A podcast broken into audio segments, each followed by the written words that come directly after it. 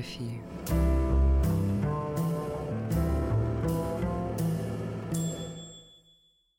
Здравствуйте! Вы слушаете радио «Фонтанный дом». Меня зовут Алена Сугаровская. В эфире программа «Немного географии», и мы продолжаем разговор о диске «Доме искусств» на углу набережной реки Моги 59 и Невского проспекта 15.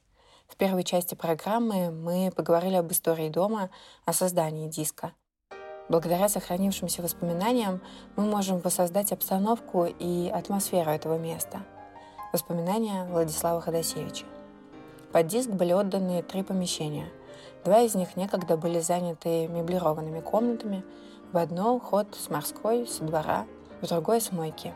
Третья составляла квартиру домовладельца и известного гастрономического торговца Елисеева. Квартира была огромная, бестолковая, раскинувшаяся на целых три этажа, с переходами, закоулками, тупиками, отделанная с убийственной рыночной роскошью – красного дерева, дуба, шелка, золота, розовой и голубой окраски, на нее не пожалели. Она-то и составляла главный центр диска. Здесь был большой зеркальный зал, в котором устраивались лекции, а по средам концерты. К нему примыкала голубая гостиная, украшенная статуей работы Родена, к которому хозяин почему-то питал пристрастие. Этих Роденов у него было несколько. Гостиная служила артистической комнатой в дни собраний. В ней же Корней Чуковский и Николай Гумилев читали лекции ученикам своих студий – переводческой и стихотворной. После лекции молодежь устраивала игры и всяческую возню в соседнем холле. Гумилев в этой возне принимал деятельное участие. В гостиной примыкали столовая, зверски отделанная дубовой резьбой, с витражами и камином, как полагается. Обеды в ней были дорогие и скверные. Кто не готовил сам, предпочитал ходить в столовую Дома литераторов. Однако и здесь часов с двух до пяти было оживленно. Сходили сюда со всего Петербурга ради свиданий, деловых, дружеских, любовных. Наиболее творческой залой диска была кухня. Именно здесь по понятным причинам встречались его многочисленные обитатели. Практически каждый вечер здесь сходились литераторы, устраивавшие импровизированные диспуты и зачитывавшие свои новые произведения – Нередко дело едва не доходило до драки. Уж очень разные, подчас радикальные взгляды на будущее литераторы высказывали участникам дискуссий. Так Ольга Форш вспоминает об одном молодом поэте, предложившем ввести в советской России поэтхозы. В грядущих колхозах он предположил внедрить поэтхозы, где творческий дар величина вот-вот математически на учете – приспособлено будет для движения тракторов. Причем творцам предоставлена будет наивысшая радость петь, как певец у Шиллера, только о чем запоется и только потому, что им невозможно не петь. Те же писатели, от работ которых не воспоследует передача сил и тракторы от их словес не подойдут, как профессионально себя не нашедшие, капитированные будут в отдел осенизации города. В январе 1920 года Анна Ахматова пришла в Дом искусств получать какие-то деньги.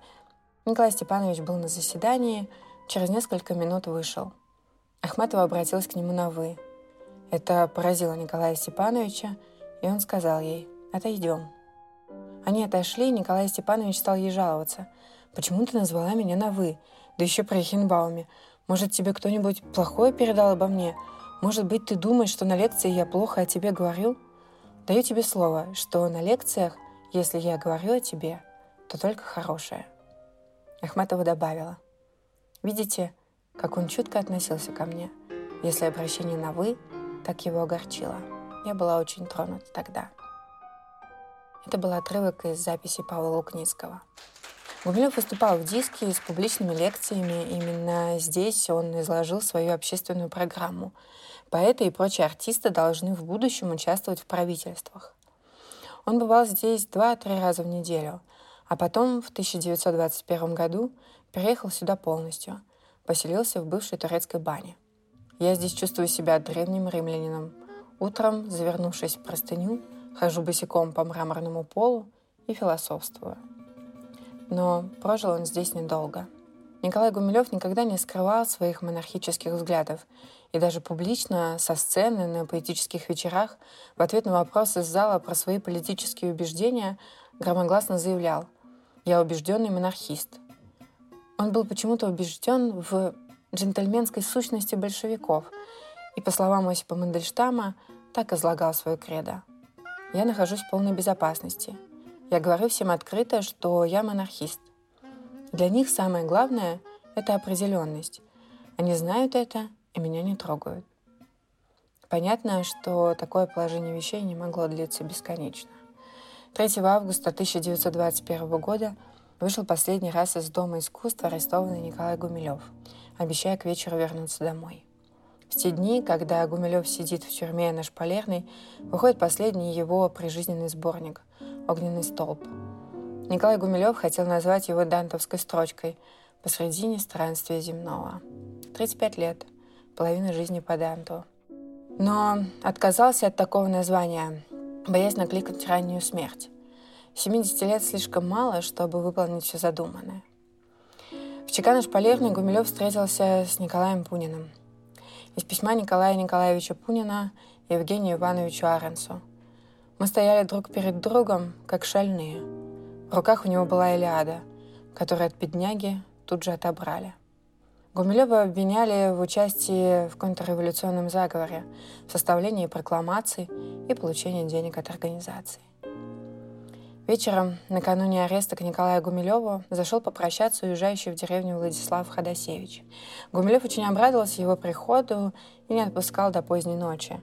Он был очень весел, говорил на разные темы, потом стал уверять, что ему суждено прожить очень долго, по крайней мере до 90 лет. Это все потому, что я люблю молодежь. Я со своими студистками в жмурке играю. И сегодня играл. Ходосевич считал, что он последний, кто видел его на воле. Лукницкий запишет. Анна Ахматова рассказывает, что Николай Степанович был у нее в последний раз в 21 году, приблизительно за два дня до вечера Петрополиса. Ахматова жила тогда на Сергиевской, во втором этаже. Ай сидит у окна и вдруг слышит голос. «Аня!» Ахматова очень удивилась. Она знала, что Шалейка в царском селе, а больше кто ее мог так звать? Никто. Взглянула в окно, увидела Николая Степановича и Георгия Иванова. Николай Степанович — это была первая встреча с Анной Ахматовой после приезда Николая Степановича из Крыма — рассказала Ахматовой о встрече с Инной Размовной, сестрой Аа, о смерти брата Ахматовой, Андрея Андреевича. Ахматова повела Николая Степановича и Георгия Иванова — к темной, потайной прежде винтовой лестнице, по которой можно было прямо из квартиры выйти на улицу. Лестница была совсем темная, и когда Николай Степанович стал спускаться по ней, Ахматова сказала, «По такой лестнице только на казнь ходить». Я получила письмо от Владимира Казимировича из Петербурга, котором он сообщал мне, что виделся с Анной Васильевной Ганзен, которая сказала ему, что Гумилева увезли в Москву. Это почему-то все считали хорошим знаком. Из записок Анны Ахматовой. В 1921 году против дачи Китаевой, полубольница, полусанатория, комната с балконом, второй этаж. Август-сентябрь. Там 1 сентября узнала о смерти Николая Гумилева. Не бывать себе в живых, со снегу не встать. 28 штыковых, огнестрельных 5. Горькую обновушку другу шила я. Любит, любит кровушку русская земля. Анна Ахматова, 16 августа 1921, вагон. 25 августа 1921 года Николай Гумилев был расстрелян в числе 61 приговоренного по делу Петроградской боевой организации Таганцева – Запись Анны Ахматовой в альбоме Анны Ивановны Ходосевич, 1921 год. «Пока не свалюсь под забором, и ветер меня не добьет, мечта о спасении скором меня как проклятие жжет». Вернемся к рассказу о диске. Память о диске, о Доме искусств и его обитателях сохранится во многом благодаря воспоминаниям. Все жили в том доме, как на краю гибели. Надвигались со всех фронтов генералы, и голод стал доходить до предела. Изобретатели силки для вора, благо в книжке «Брестские переговоры» вычитали, что прецедент был, и немецкие военные чины ворон уже ели. Из воспоминаний Владислава Ходосевича. Разумеется, как всякое общежитие, Ничего, что он был в своих мелких сенсаций дел, порой даже небольших склок и сплетен. Но, в общем, жизнь была очень достойная, внутренне благородная, главное же, как я уже говорил, проникнутая подлинным духом творчества и труда. По вечерам зажигались многочисленные огни в его окнах, и весь он казался кораблем, идущим сквозь мрак, метели и ненастья. Неутомимый и изобретательный Чуковский успел весной 1921 года организовать летний филиал диска – коммуну для художников и литераторов в деревне, о которой он позднее вспоминал. В 1921 году мы вместе с художником Добужинским организовали под эгидой Дома искусств в Псковской области, близ города Порхова, в имении князей Гагарина, Холомки и в соседнем имении Бельское устье колонию для петроградских писателей и художников.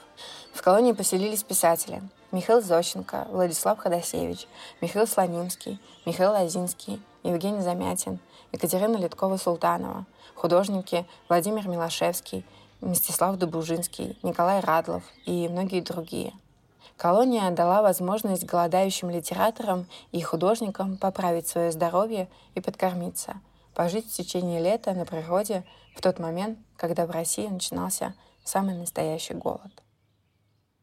Но ну, а пока Чуковский был занят этими хлопотами, в руководстве диска началась борьба за власть. Постепенно уходили из жизни и уезжали из России многие из тех, кто составляли его первоначальное ядро, на кого опирался Чуковский, и власть захватили люди ему враждебные.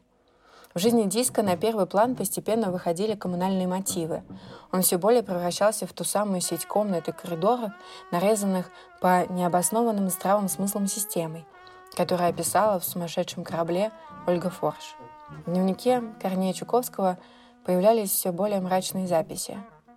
29 марта 1922 года он писал.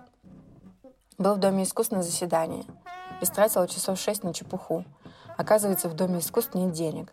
Изобретая средства для их изыскания, Дом искусств надумал устроить клуб.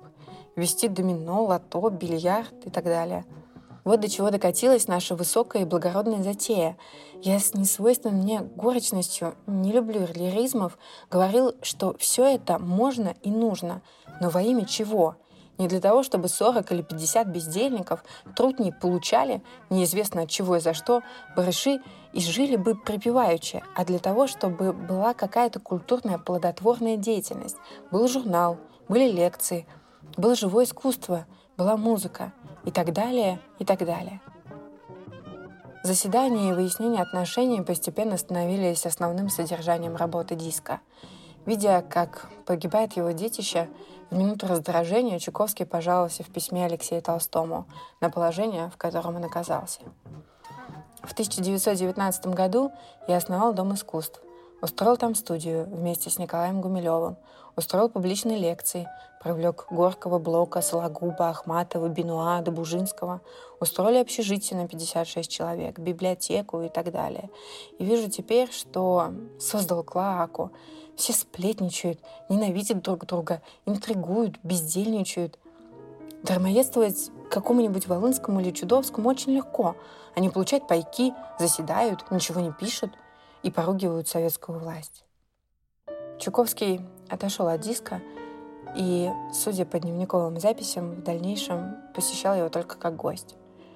В 1923 году Большевистские власти устроили перерегистрацию независимых обществ и объединение интеллигенции, и в результате все они, в том числе диск, были закрыты. Однако, готовя к печати в конце 1960-х годов свою Чукакалу, где сохранились от эпохи диска рисунки и многочисленные записи, Чуковский вспоминал о диске без всякой горечи. История диска была для него неотделима от всех тех, с кем он тогда жил и от кого к тому времени уцелел едва ли не он один.